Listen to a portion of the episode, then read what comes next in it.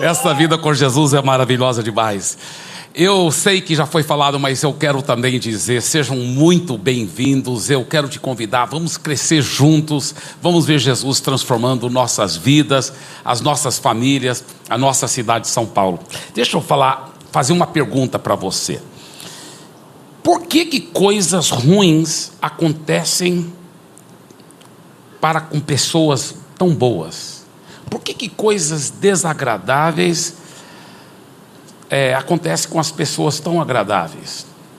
E é Deus que está trazendo aquilo para tentar nos ensinar uma coisa, ou é o maligno? A gente deve é, é, se submeter à vontade de Deus ou a gente deve resistir ao maligno? Quando que a gente sabe que é Deus e quando que a gente sabe que é o maligno? Bem, tudo isso nós vamos aprofundar daqui um pouco. Mas antes eu tenho uma pergunta ainda mais básica e mais profunda que forma o fundamento para tudo. Qual é o propósito eterno de Deus? O que, que Deus por que, que ele fez a humanidade? Por que, que ele fez o universo? Qual é o propósito eterno de Deus? E para responder essa pergunta, deixa eu falar o seguinte: o propósito eterno de Deus, eu sei que talvez não tenha ninguém aqui esperando o que eu vou dizer, mas é porque Deus quer ter uma casa, é verdade. Deus quer ter um lugar de habitação. Deus quer ter um lugar de habitação. Interessante porque a Bíblia, no, no seu relato do agir de Deus aqui na terra, desde a criação, ele mostra que esse é o propósito de Deus. Você sabia que os judeus antigos eles falavam que o jardim do Éden foi o primeiro templo de Deus, mas não parou aí. Toda a Bíblia você pode ver, sempre a Bíblia fica enfatizando isso. O tabernáculo, todos os detalhes de como devia ser o tabernáculo de Moisés no deserto. Depois o templo de Salomão, todos os detalhes. Depois o templo que foi destruído. Aí o templo que tinha que ser reconstruído. E assim vai até chegar no final de Apocalipse aonde ele fala sobre a nova Jerusalém e a glória da nova Jerusalém e que era o próprio santuário, era a habitação de Deus. Interessante, na realidade, desde Gênesis, no jardim do Éden, até Apocalipse no, na Nova Jerusalém, nós vemos aqui primeiro era como se fosse a planta da casa de Deus, o jardim do Éden, e aqui finalmente a casa completa, totalmente preparada, a nova Jerusalém. Mas por que isso? E o que, que isso significa? Por que Deus quer ter um lugar de habitação? Por que, que Deus quer ter lugar de habitação? Ah, será que ele está sem teto? Obviamente que não. A realidade, Deus quer ter um lugar de habitação, sabe por quê? É porque ele já tinha um lugar de habitação. Aí você falou, agora me confundi, deixa eu explicar. Vamos voltar antes da criação, muitos e muitos anos antes dele criar o ser humano. O que, que existia? Talvez você diz, ah, os anjos, os serafins, os querubins, o céu. Muito bem, mas só Deus que é eterno, só Deus que não teve começo. Então foi Deus que criou o céu, os anjos, os querubins, os serafins. Então, antes disso, antes de Deus criar o céu, antes de Deus criar os anjos, o que, que tinha lá? Tinha Deus. Ainda bem que ele não é uno, porque senão seria muito solitário. É um Deus triuno. Deus triuno. E ele tinha uma comunhão, o Pai, o Filho e o Espírito Santo experimentavam uma comunhão deliciosa e preciosa.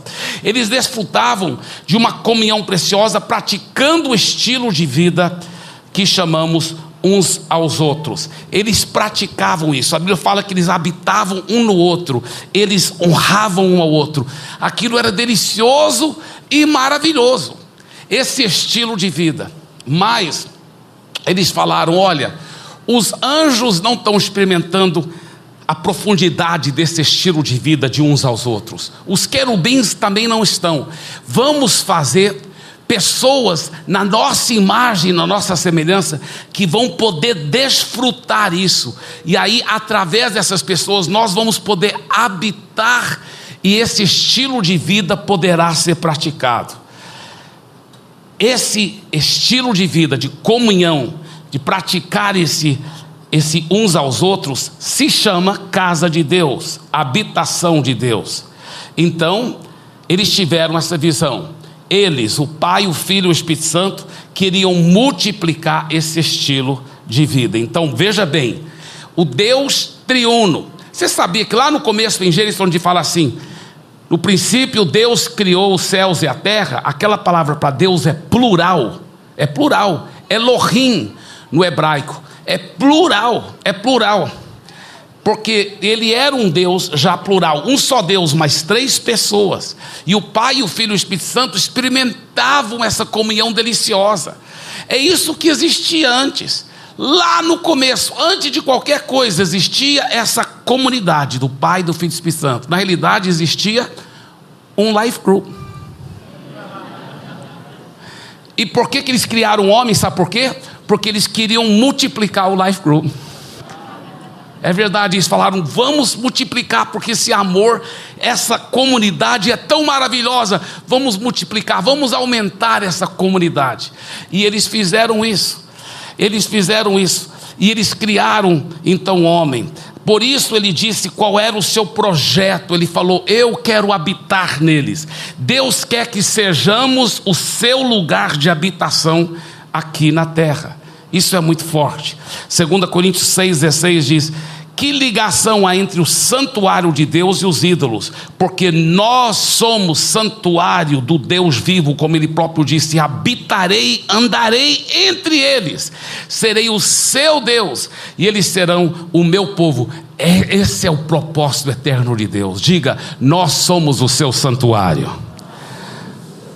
E cada um de nós somos pedras vivas, está vendo? As pedras vivas, espiritualmente falando, que, que construímos esse santuário através da, do qual Deus pode habitar e expressar a sua presença para a humanidade.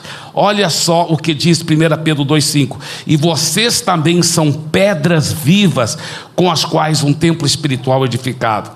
Agora, ao nos tornarmos a morada de Deus, é importante que sejamos o material correto. Então, essas pedras vivas, elas se compõem de quê? Isso aqui é muito interessante, porque essas pedras, entre aspas, são feitas de que material? É justamente o tema da nossa mensagem: ouro, pérolas e pedras preciosas. É disso que o material que constrói essa habitação de Deus, essa casa de Deus aqui na terra. Você vê esses mesmos materiais tanto no jardim do Éden, que fala que lá tinha ouro, bedélio, que é um tipo de pérola do mundo botânico, do mundo vegetal, interessante isso, e também a pedra de ônix, que era considerada uma pedra preciosa. Como lá em Nova Jerusalém nós vemos esse mesmo material na Nova Jerusalém. Vamos ver o que a Bíblia fala sobre a Nova Jerusalém. A cidade era quadrada, pois o seu comprimento era igual à sua largura. O anjo mediu a cidade com a vara de ouro e viu que media 2.200 quilômetros.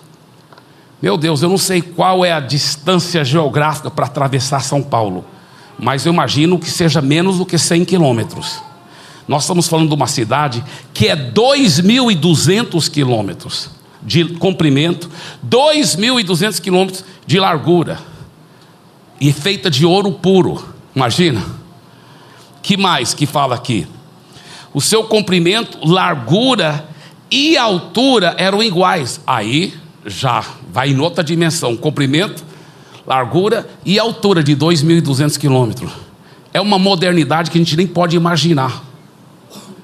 Eu, a minha mansão lá, com certeza está lá no quilômetro mil e tanto de altura. Vai ser top demais. Imagina as passionáveis que a gente vai ter lá. Imagina a dimensão. A minha, a minha vai correr mais do que a sua, viu, cara? Tá vai ser demais. Imagina como vai. Olha, o anjo mediu também a muralha e viu que tinha 64 metros de largura, conforme as medidas comuns que o anjo estava usando. A muralha era de jaspe e a própria cidade era de ouro puro. Diga, ouro puro. claro como vidro. As rochas do alicerce da muralha estavam enfeitadas de todo tipo de pedras preciosas. Diga pedras preciosas. E os doze portões são doze pérolas. Diga pérolas. Está vendo? Ouro, pérolas e pedras preciosas. Mas olha só o que ele diz. Porque a muralha tinha assim 64 metros, né? De largura. Então, a altura deve ter sido uma coisa fenomenal. Talvez 100 metros. E olha, os 12 portões são de 12 pérolas. Só que olha que fala, e cada um desses portões é feito de uma só pérola. Imagina o tamanho da pérola. Agora imagina o tamanho da ostra para fazer uma pérola. A praça da cidade é de ouro puro, como vidro transparente.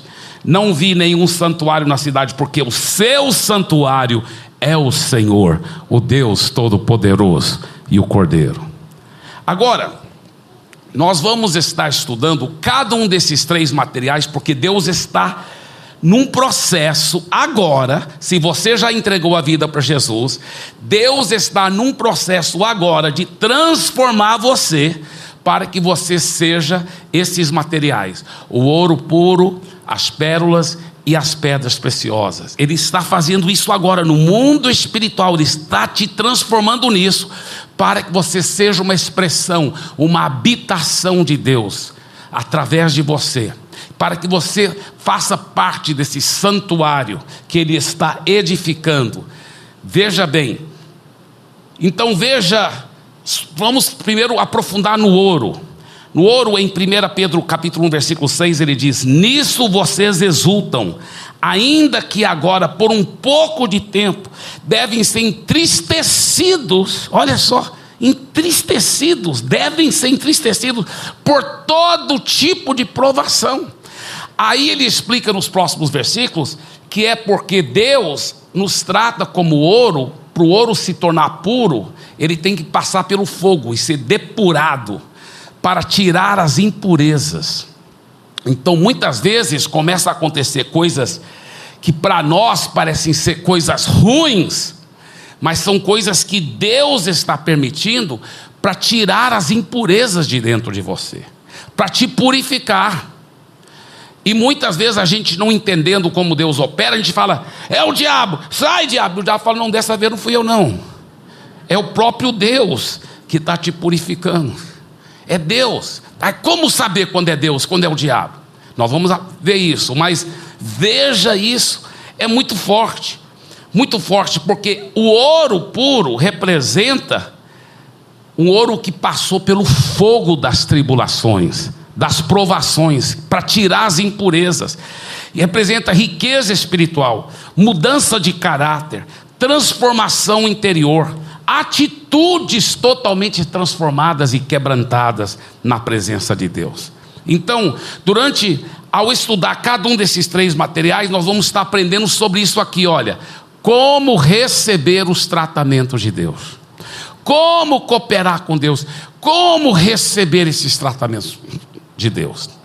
E o primeiro princípio é esse aqui, olha, o primeiro princípio. Deixe Deus usar todas as circunstâncias para a sua transformação.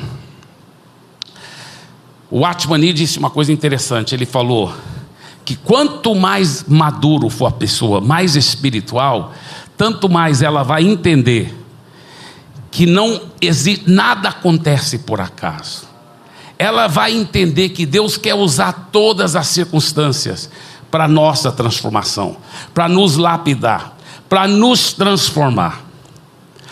Por exemplo, nós vemos a vida de José, José do Egito.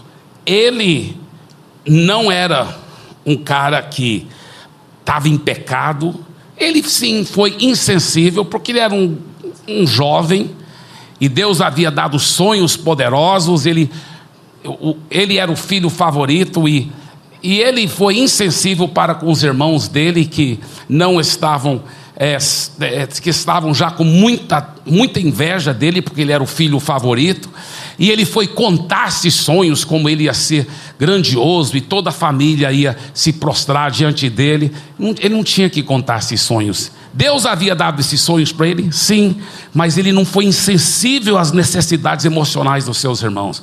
Depois, quando o pai deu para ele aquela, aquela roupa super colorida, bonita, e o pai mandou ele procurar os irmãos, ele ficou três dias procurando, porque estavam muito longe cuidando dos rebanhos.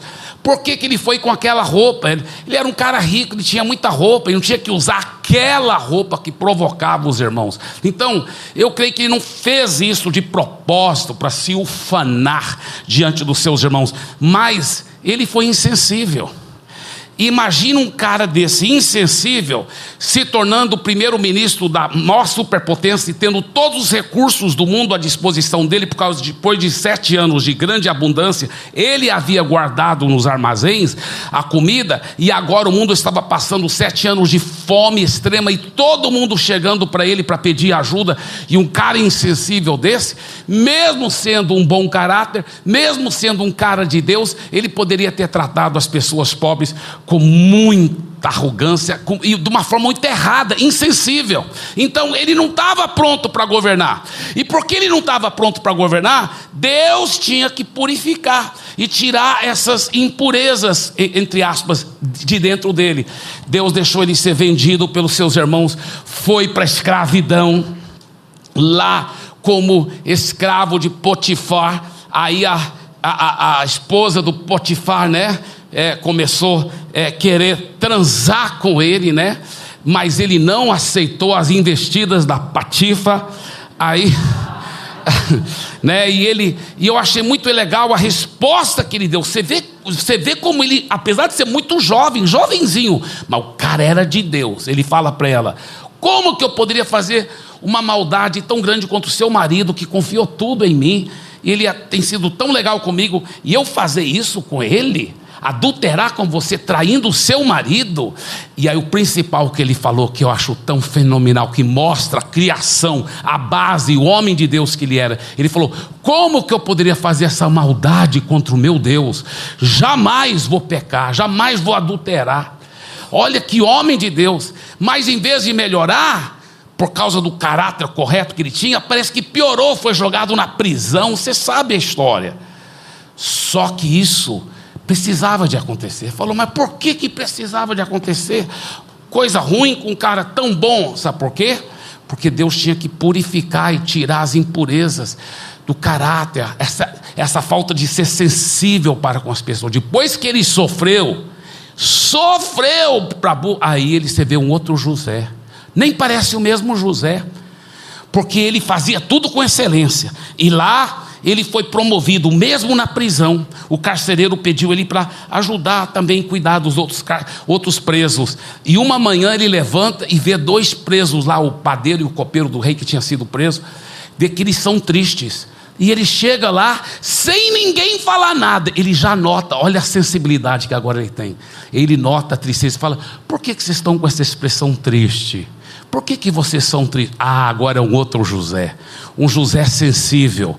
Um José lapidado. Um José tratado por Deus. Pronto agora para governar. Muitas vezes você não sabe por que, que coisas ruins estão acontecendo. Coopere com Deus. Coopere com Deus, em vez de reclamar, em vez de falar mal de Deus, em vez de ficar chateado. Não, fale Deus, o que, que eu posso aprender nessa circunstância? O que, que o Senhor está querendo mudar na minha vida para que eu seja mais preparado para governar juntamente com o Senhor? Faça obra profunda na minha vida, Senhor. Faça um tratamento profundo na minha vida. Vai mudando o meu caráter. Vai mudando o meu caráter. Às vezes, que eu não sei qual é a área da sua vida, mas que às vezes as circunstâncias nesse momento tão negativas e talvez é o próprio Deus querendo tratar com a sua vida. Às vezes a pessoa está apegada demais com coisas materiais. As coisas materiais são muito importantes para ela, então Deus deixa o pau cantar na área material. É, vai quebrando tudo, vai tendo problema, vai entrando em dívida. Por quê? Deus está querendo falar para você. O dinheiro não pode ser tão importante para você. As coisas mais importantes têm que ser valorizadas e colocadas em primeiro lugar. Você tira bem mais tempo pensando em dinheiro do que pensando em mim, do que me buscando. Talvez é o seu ego, o seu orgulho, seu senso de justiça, né? Você não, não, então tem que ser feito certo. Ninguém pode. E, e, e Deus está lapidando. Né? Eu, eu sei que, por exemplo, eu, eu, eu sou um cara que eu gosto das coisas rápido. Eu gosto de fazer tudo rápido. Vamos lá, vai lá. E, e, e eu, eu tenho um problema assim, sabe? Eh, tinha, pela fé não tenho mais, que Deus está me tratando. Mas com pessoas devagar. Pessoas que são bem devagar, são um tratamento na minha vida. Eu estou no trânsito, carinho devagar. Eu, ai Jesus, fica me tratando, Senhor. Me trata, Senhor, porque eu gosto das coisas rápido. O cara devagar, yeah. não passa o outro e fica lá empatando a pista. Ai meu Deus do céu. E pessoas, você para né, no, no, no, na faixa de pedestre, não é semáforo, é só uma faixa de pedestre, mas eu paro, claro, para a gente tem que ser bem educado. Pode passar, aí a pessoa vai bem devagar. Eu falo com muito carinho, isso é mentalidade pobre, sabia disso? Mentalidade pobre, é, ele não entende que tempo é dinheiro. Quando é um cara que tem mentalidade. É verdade, quando o cara tem mentalidade quando ele tem mentalidade de rico, ele fala, oh, obrigado, ele passa rápido, obrigado. Tem mentalidade de rico, é um cara próspero. Mas Deus está me tratando. Aí eu, amém, aleluia. Ficar orando em línguas aqui. Entendeu? É o jeito. Porque nós temos que deixar Deus tratar. E é interessante que é, é, Hoje em dia eu tenho muito cuidado no trânsito. Né? Se alguém me cortar, e especialmente minha esposa estiver por perto, porque minha esposa me conhece muito bem. Então se eu ficar meio assim, a minha esposa já fala, amor. Às vezes ela apela, ela fala, pastor. Pô, aí o negócio é feio, né? Aí, então o que que eu. Então eu já aprendi, eu aprendi até como a carne é fogo, né? Já aprendi a enganar até minha esposa. Que o cara dá uma cortada e eu. Mas aqui no fundo fico pensando, ainda vou passar esse cara. Oh Jesus, tenha misericórdia. Vai tratando a gente, vai transformando a gente, Senhor. Eu sei que só eu que tenho esse problema, mais ninguém aqui. Mas, veja bem, é o Espírito Santo tratando com a gente, tratando com a gente. Mostra o número um de novo, por favor. Deixe Deus usar todas as circunstâncias para a sua transformação. Né, eu, eu lembro uma vez quando jogaram uma pedra, né, eu estava fazendo visita lá num bairro, lá em Santarém, com minha esposa, e um menino jogou uma pedra no carro. Era uma pedra pequena, talvez nem machucou o carro, eu não sei. Mas o velho homem ressuscitou na hora. Eu freiei, comecei a dar marcha ré para dar uma olhada para o menino. Minha esposa falou: Amor! Eu, ah, tá, tá perdoado. Só que eu não passei a prova. E deixa eu falar uma coisa: quando você não passa uma prova, ela vai ficar repetindo. Deus não deixa pular a cartilha, não. E o pior, a próxima vez que ela repete, normalmente ela vem pior ainda. E a próxima vez, ai meu Deus, não foi brincadeira. Nós estávamos voltando, acho que é bem tarde, de um life group lá em Santarém. E eu não sei se as pessoas estavam indo ou vindo de uma festa, muito jovens, andando no meio da rua e eu tinha que passar lá. E eu tentei ser bem espiritual, em vez de buzinar, eu fui bem devagar, bem devagar, para ver se eles se tocassem, eles ficavam andando. E eu fiquei, finalmente eles foram se abrindo, foram se abrindo. E eu, e eu passando lá quando um deles fez assim no capô do carro. Pá! E minha esposa falou: Amor, acho que é bom você aprender sua lição logo, que o negócio está ficando. Porque a gente tem que se humilhar. E eu, amém, amém, amor, você tem razão, aleluia, está perdoado. E aí eu escolhi de coração mesmo. A gente tem que aprender, a gente tem que crescer, não é mesmo? Mas deixa eu te falar uma coisa. E agora esse aqui? Agora veja bem a diferença, muito interessante. Olha o segundo princípio: como receber os tratamentos de Deus é libere a fé nas promessas de Deus com perseverança e louvor. Tá? Agora, talvez você diz: espera aí, espera aí. Deixa eu te mostrar. Vamos, mostra o número um primeiro e vamos ver o número dois. Olha o número um, que fala o quê? Deixe Deus usar toda a circunstância. Então, se a Deus está usando as circunstâncias, e também é para liberar a fé. Agora mostra o número dois: libere a fé nas promessas. Pastor Ibi, como que essas duas coisas encaixam juntas? Como que eu sei quando é de Deus, quando é Deus que está tratando com minha vida, ou é o maligno? Deixa eu te explicar. É bem claro. A palavra, o segredo está nessa palavra aí: promessas. Promessas. Se existe uma promessa clara e absoluta na Bíblia, então você pode aplicar fé para aquele mal e ir embora mesmo. Por exemplo, deixa eu te dar um exemplo aqui. Você sabia que não tem nenhuma promessa na Bíblia que você pode viver livre de perseguição? Não tem. Desse lado do céu, até Jesus voltar, você não pode aplicar fé, eu nunca vou ser perseguido, não. Muito pelo contrário, sabe o que a Bíblia fala? A Bíblia diz assim: os piedosos serão perseguidos. A promessa é que você será perseguido. Você será perseguido. Não tem uma promessa você aplicar fé, nunca mais vou ser perseguido na minha vida, não. Porque nesse lado do céu, enquanto você vive no mundo decaído, aonde o diabo e os demônios estão soltos, eles vão odiar você. E eles vão usar pessoas, usar circunstâncias para realmente atacar você. E o que, que você pode fazer? Você pode orar, não é errado orar para ser livre da perseguição. Paulo mesmo pedia às pessoas: ore por mim, para eu ser livre dos homens maus. Por favor, ore por mim.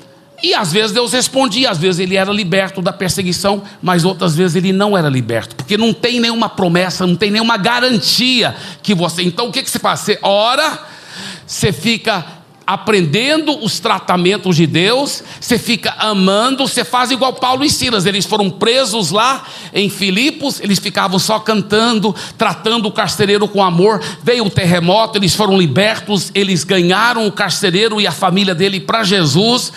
Mas o segredo é ficar se submetendo à vontade de Deus quando não tem uma promessa. Agora, tem uma promessa na Bíblia Aí, meu irmão, aí é diferente. Aí você pega a promessa, você toma posse, você repreende o diabo, fala, não aceito. Por exemplo, a Bíblia tem promessa sobre cura. Centenas de promessas sobre cura. Aí sim você pode tomar posse, você ordena a doença que saia, você creia, libere a fé, persevere, fica agradecendo a Deus até materializar aquele milagre. Assim como eu ensinei nos, naquela série sobre sete passos para receber resposta de oração. Quando tem promessas, aí é diferente. Você sabia que você nunca tem que tolerar pecado na sua vida? Porque tem promessa que o pecado não terá domínio sobre você. Hábito mal, vícios. Isso nunca é para você falar, ah, é Deus tratando com a minha vida. Não, é o diabo mesmo, é para resistir, mandar embora, em nome de Jesus. Porque pecado é do diabo, doença é do diabo. Não é para você aceitar. Quando tem uma promessa, você pode aplicar fé. E, e, e você sabe, que quando você pratica o número dois, Deus também está tratando com a sua vida, porque você aprende a perseverar, você aprende a guerrear contra o mal. Como que você guerreia contra o mal? A Bíblia fala: não sejais vencido pelo mal, mas vence o mal com o bem. Nossas armas são de amor, de perdão, de vitória, de perdoar. Então nós ficamos amando, perdoando, aplicando fé. Tudo isso é tratamento. Esse número dois também é tratamento. É tratamento de Deus. Muito bem, Terceiro, como receber os tratamentos de Deus? Tenha Jesus como Senhor absoluto da sua vida. Deixa eu falar uma coisa aqui. Muitos, muitos, preste bem atenção no que eu vou dizer. Pessoas bem intencionadas, que têm um certo amor para com Deus, que realmente acreditam que elas são cristãs. Elas acreditam, eu sou um cristão. Por que, que você é cristão? Eu entreguei minha vida para Jesus, levantei a mão, repeti a oração. Tá, mas se eu fosse perguntar lá no coração dela, por que, que você levantou a mão e entregou a vida? Não, minha, meu casamento estava um caos, eu precisava de alguém, Deus, para me ajudar no casamento. Amém. Isso não é errado. Só que tem que ver. Só que tem que ver. Porque eu comparo que tem dois tipos de cristãos. Olha aqui, tem o cristão José e o cristão Potifar. Vamos falar do cristão José primeiro. O cristão José, ainda pegando o exemplo de José, o José, mesmo com as circunstâncias horríveis Qual foi a atitude dele? Ele reclamou contra Deus? Ele jogou a toalha, falou: Não vou seguir Deus mais? Não, muito pelo contrário. Ele não estava entendendo nada. Ele não sabia que dentro de poucos anos ele seria o grande primeiro-ministro do Egito. Ele não sabia. Ele não estava entendendo nada. Deus me deu um monte de promessas e agora, em vez das coisas melhorarem, só estão piorando. Mas qual foi a atitude de José? Quebrantamento, submissão, fazer tudo com excelência, amar as pessoas, cuidar das pessoas, fazer com excelência, nunca reclamou de Deus. Por quê? Porque ele entendia, escuta bem, o José entendia que Deus é soberano, Deus é acima de tudo, Ele faz o que Ele quer fazer, e quem sou eu para tentar mandar em Deus? Entendeu? Porque o cristão José, ele é como José no sentido Deus tinha, eh, José tinha o Deus de Israel, do seu pai Jacó, o Deus de Abraão, Isaac e Jacó, como Deus sobre a sua vida, e ele se via como um servo de Deus, tá certo?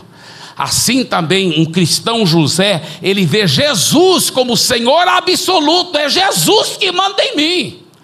Agora o cristão Potifar diferente. Você sabia que pode mostrar cristão Potifar isso mesmo. Você sabia? Escuta bem. Que na Bíblia tem homens que tipificam Cristo. Por exemplo, Josué, um desses homens. Você sabia como falar a palavra Josué no grego? É Jesus é a palavra Jesus. Josué no grego é Jesus. Josué era um tipo de Cristo aqui na terra, porque levou o povo de Deus a conquistar a terra que mana leite e mel. Outro homem que tipifica Jesus era o próprio José do Egito. Jesus foi vendido por 30 moedas de prata, José foi vendido por 20 moedas de prata. Interessante. Jesus foi rejeitado pelo seu povo judeus a Bíblia fala, eh, João 1,11, ele veio para os que eram seus e os seus o rejeitaram, os seus não o receberam. E aí, versículo 12: Mas a todos quanto receberam deles o poder de se tornarem filhos de Deus. José também foi rejeitado pelos seus irmãos. Jesus foi, foi para o Egito quando ele era pequenininho, levado por José e Maria. José também foi para o Egito. Jesus foi usado para trazer grande salvação, não só para o seu povo, mas para todo mundo. O José também foi levado para trazer grande salvação material, não só para o seu povo, mas para todo mundo. Então José era um tipo de Cristo. Agora veja bem como Potifar tratou José. O Potifar foi lá, comprou José no mercado de escravos. Por quê? Porque ele precisava que José o ajudasse a administrar a casa dele. Tá certo? Não é errado. A pessoa que aceitou Jesus, é, Jesus me ajuda. Meu casamento está horrível, minhas finanças estão horríveis, minha saúde está horrível. Jesus me ajuda, eu quero ser salvo, eu quero ir para o céu. Muito bem, não é errado aquela, aquela aceitação inicial, mas Ninguém pode ver o coração daquela pessoa que aceitou Jesus, se aquela pessoa realmente recebeu Jesus como Senhor, ou se ela está como se fosse recebendo Jesus para ajudar a vida dela. Muito bem. Aí o que, que acontece? Aí o José foi ajudando Potifar, a Bíblia fala que tudo começou a prosperar na casa de Potifar, por causa de José, e Potifar viu isso. E ele falou: Uau, José. E aí ele promoveu José ainda mais. Isso acontece também com o cristão Potifar. Ele aceitou Jesus, tudo começa a melhorar. E agora que ele começa a seguir Jesus, poxa, tudo está melhorando na vida dele. Aí a esposa do Potifar deu aquela acusação falsa e tudo. E o Potifar, quando a coisa não está vindo bem, o que, que ele fez? Descartou José, joga José para dentro da prisão. Assim também, o cristão Potifar, ele nunca ele nunca realmente entregou a vida para Jesus. Ele só estava usando Jesus para abençoar a sua vida. Quando a vida parece que não está indo bem, teve problema, então ele descarta Jesus. Ele descarta, não, não vou mais seguir. Por quê? Porque nunca, nunca ele se viu como servo de Jesus. Não, Jesus sempre foi servo dele. Entendeu? O cristão Potifar. Nunca nasceu de novo, nunca converteu.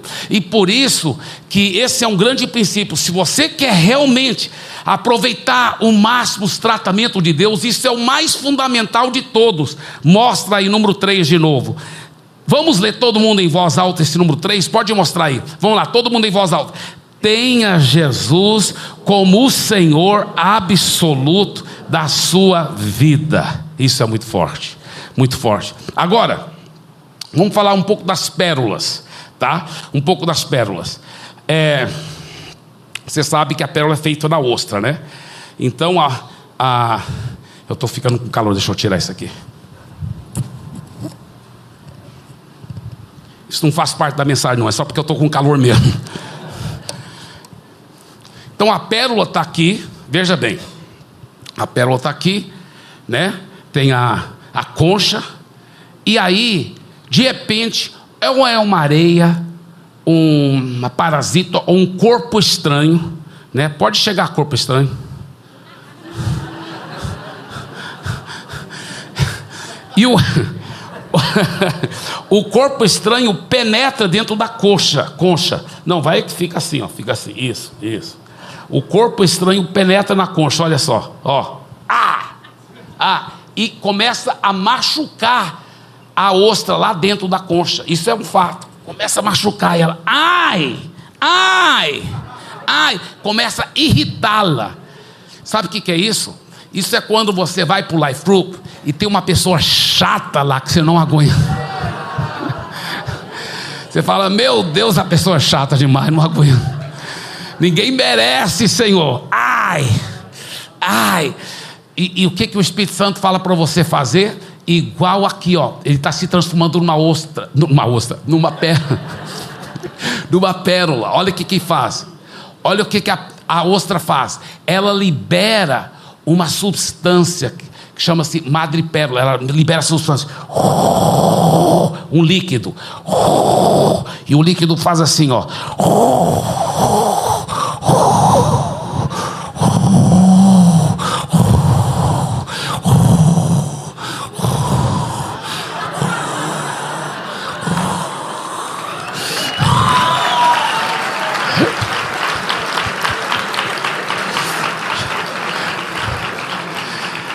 E aquilo, e aquilo que te irritava agora se transforma numa linda pérola. Você é uma pérola de Jesus.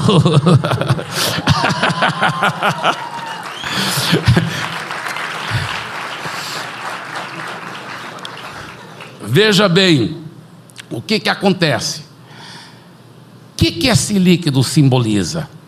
É o amor ágape. É o amor ágape nossa tendência, quando as coisas nos irritam, entra aquela. É, é o que? Ai, não. Deus fala: você vai amar, você vai liberar você vai liberar o líquido do amor ágape. Né? Então aí vem o número 4: libere o amor ágape, que já está dentro de você. A Bíblia fala, desde o dia que você nasceu de novo, Deus já colocou dentro de você o amor ágape, sabia disso? A Bíblia fala que esse amor ágape já foi derramado para dentro de você. Desde o dia que você nasceu de novo, saiba ou não, você está cheio do amor ágape. Desde o dia que você entregou a vida para Jesus, a Bíblia fala, Ele te colocou esse amor ágape. Você pode escolher a liberar amor ágape, liberar amor ágape.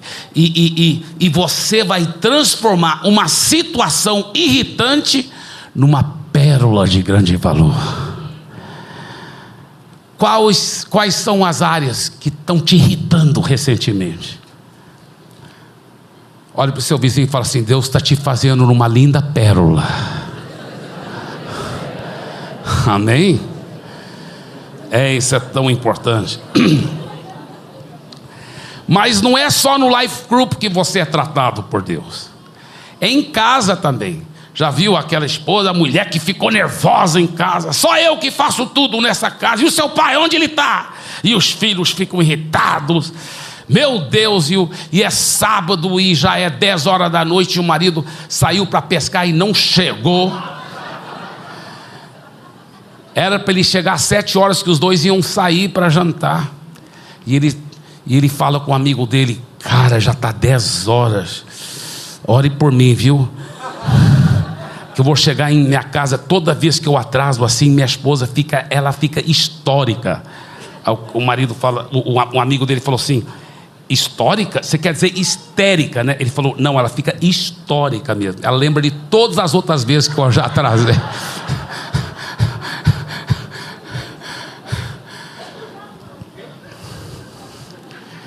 E quantas vezes, quando a situação está tensa em casa, em vez da gente liberar o amor, então me perdoe, me perdoe, e se humilhar e pedir perdão, não, a gente pega a metralhadora e fala de volta, trrr, ou alguns até jogam uma granada, não quer nem saber, explode, começa a terceira guerra mundial, não é mesmo? Mas o que, que Deus está querendo de nós? Deus está querendo tratar a nossa vida. Deus não desperdiça nenhuma oportunidade de ajudar você a crescer espiritualmente. Ao permitir essas irritações, Ele está te formando em uma pérola de grande valor na sua edificação da sua habitação aqui na terra. E aí vem as pedras preciosas. Diga pedras preciosas. Todo cristão autêntico quer crescer espiritualmente todo cristão, ele não quer ficar parado, ele quer ficar crescendo mais, ele quer ser usado por Deus. Mas antes de sermos usados grandemente por Deus, Ele quer fazer uma obra de crescimento de qualidade dentro de nós. Antes da gente crescer por fora espiritualmente, a gente cresce por, por dentro espiritualmente. E aí que vem as pedras preciosas. Você sabia que as pedras preciosas normalmente são formadas debaixo de muita pressão? Você sabe que os diamantes são formados até 160 quilômetros debaixo da superfície da Terra. Imagina 160 quilômetros. Imagina o peso em cima. Imagina o calor. Chega a ter 1050 graus de calor. 1050 graus de calor. Então, quando você está sentindo tanta pressão, tanto calor dos problemas, saiba que Deus está forjando pedras preciosas no seu caráter. Deus está formando algo muito precioso, muito precioso. A MIT, Instituto de Tecnologia de Massachusetts, ela fez uma pesquisa que ela mostrou que a 160 quilômetros debaixo da superfície da Terra se acumulam Sabe quantos? 10 quatrilhões de toneladas de diamantes. É uma unidade com 16 zeros atrás de diamantes, mas estão tudo lá. É uma coisa fenomenal. Agora, vamos falar aqui que não começou como diamante, começou com grafite, mas por causa de tanta pressão e tanto calor, formam a substância mais dura natural que existe no planeta Terra, natural. Então vem aqui grafite, por favor. Então o grafite está lá 160 quilômetros debaixo da terra, fica lá debaixo da terra, 160 quilômetros. Isso. E começa a sofrer muita pressão, olha só. A pressão, a pressão, o calor. Ah! ah. muita pressão. E aí com tanta pressão e calor, forma um diamante. Forma um diamante. Só que o diamante tá tudo cheio de pontas e tá tudo é um diamante, mas tá tudo cheio de pontas e tudo. Fica tudo cheio de pontas aí isso. Isso. Isso, isso, isso, isso, isso, isso. Não, para fora, depois para fora assim. Como é seu nome?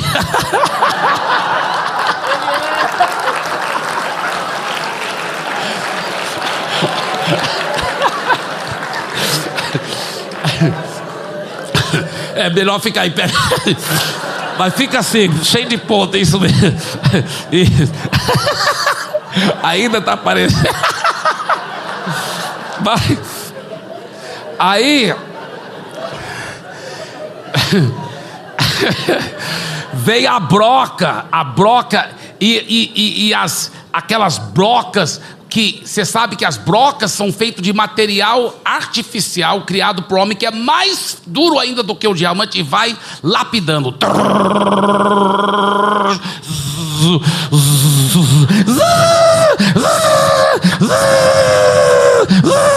Talvez você está sentindo que nesse momento a broca de Deus está tratando a sua vida, né?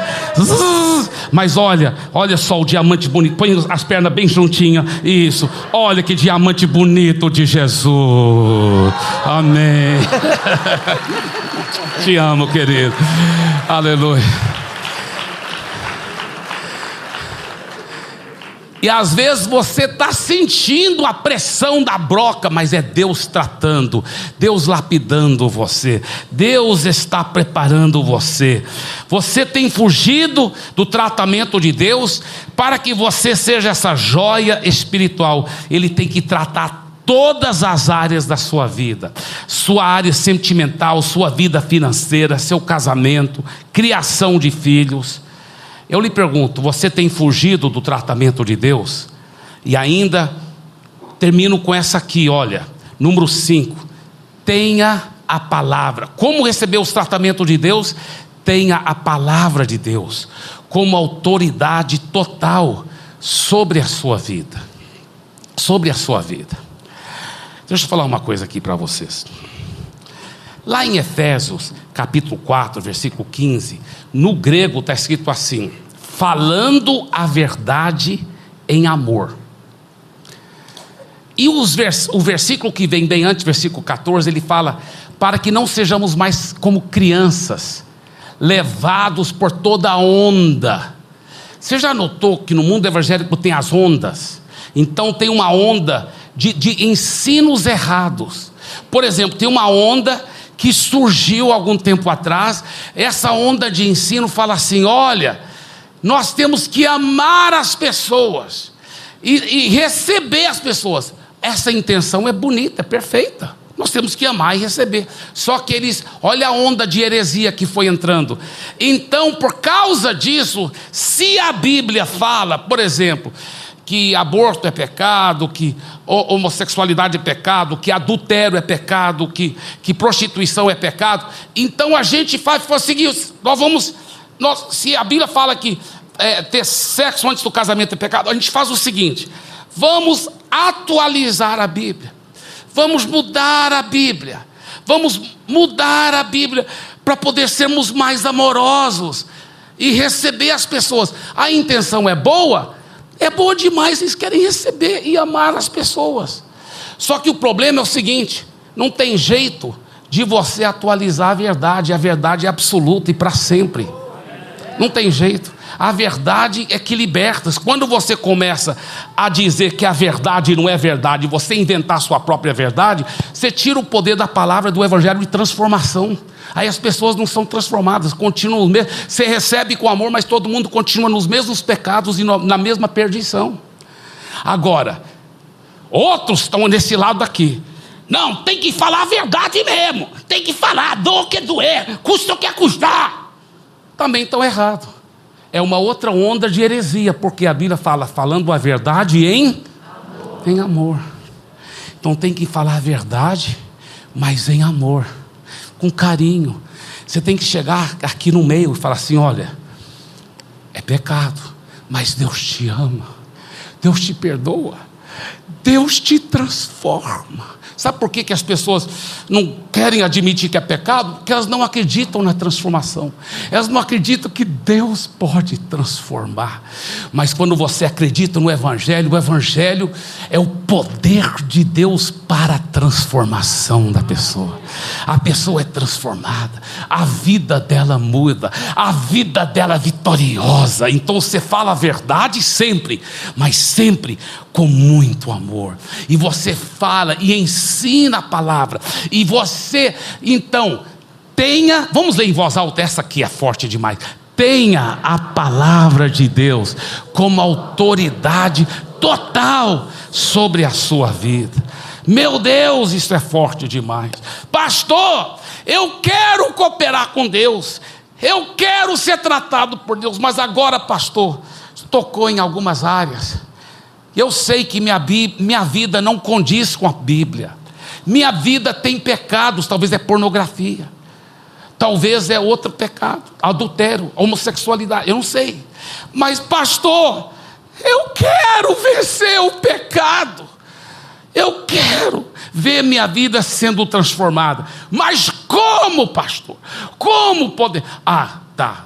Parabéns que você agora já está no ponto que Deus quer, porque Deus quer que você chegue ao ponto que você fala: Ele é o Senhor absoluto da minha vida. A palavra tem autoridade total. E agora você só fala: Senhor, tenha misericórdia de mim. Se você não chegar no final de você mesmo, você nunca vai poder receber a transformação milagrosa dele. Agora você está no ponto certo. Agora o segredo é o que? Crescer em intimidade, em revelação. Escuta bem, eu, eu tenho muita misericórdia de pessoas que não estão conseguindo vencer pecado, porque eu já era cristão, jovem, solteiro, e anos eu lutava contra certos pecados que eu não conseguia vencer. Eu não conseguia vencer masturbação, não conseguia vencer pornografia, eu não conseguia, não conseguia. Eu chorava, jejuava, mas eu ainda jovem, solteiro, venci todos aqueles pecados pela misericórdia de Deus, e até hoje estou andando em vitória, mas escuta bem, não é porque eu sou alguma coisa, não mas é por causa da verdade com amor. A verdade com amor. E eu fui crescendo intimidade com Ele. Eu fui recebendo no discipulado ajuda, me abrindo, recebendo oração. E olha, aqui está um dos maiores segredos que eu vou compartilhar com você. No, na hora que você nasceu de novo, entregou a vida a Jesus e foi regenerado, no mundo espiritual aconteceu mais do que 300 milagres na sua vida. Você morreu para o pecado, o diabo é totalmente derrotado na sua vida, você é curado 100%. O problema é que a Bíblia fala: meu povo perece por falta de conhecimento. Se você não tiver revelação, não basta só saber aqui na cabeça. Se você não tiver revelação de que você já recebeu essas coisas, elas nunca vão se materializar na sua vida. Como ter revelação? Escuta bem, medite muito na palavra vai aprendendo a sua nova identidade pela palavra. A Marina Chapman, isso foi nos anos 1950. A Marina Chapman, isso é uma história verdadeira. Ela foi criada nas selvas colombianas por macacos, por macacos. E ela realmente achava que ela era uma macaquinha lá, criancinha, macaca. E uma vez ela chegou a ver o, o, rosto dela no reflexo da água, ela achou diferente do que os outros macacos, um pouquinho. De... Aí ela olhou para a mão, a mão dela parecia muito igual às mãos dos outros macacos, e ela pensou: não, eu sou macaco assim. Ela não falava nada, só falava a, a, a linguagem dos macacos, né? Aí, aí, sabia que vocês iam gostar dessa. Aí, aí, aí o que, que ela fez? Então, isso é, uma, isso é uma história verdadeira. Um dia, lá no meio da selva com os macacos, ela encontrou um espelho quebrado. E ela começou a olhar aquele espelho, aí podia ver bem um reflexo. Aí ela pensou consigo mesma: eu não sou igual a eles, eu não sou macaca. Foi o começo da transformação. Enquanto você está acreditando a mentira do diabo, eu tenho esse pecado, não dou conta de mudar. Eu nasci assim, vou morrer assim. É sou eu. Você nunca vai mudar.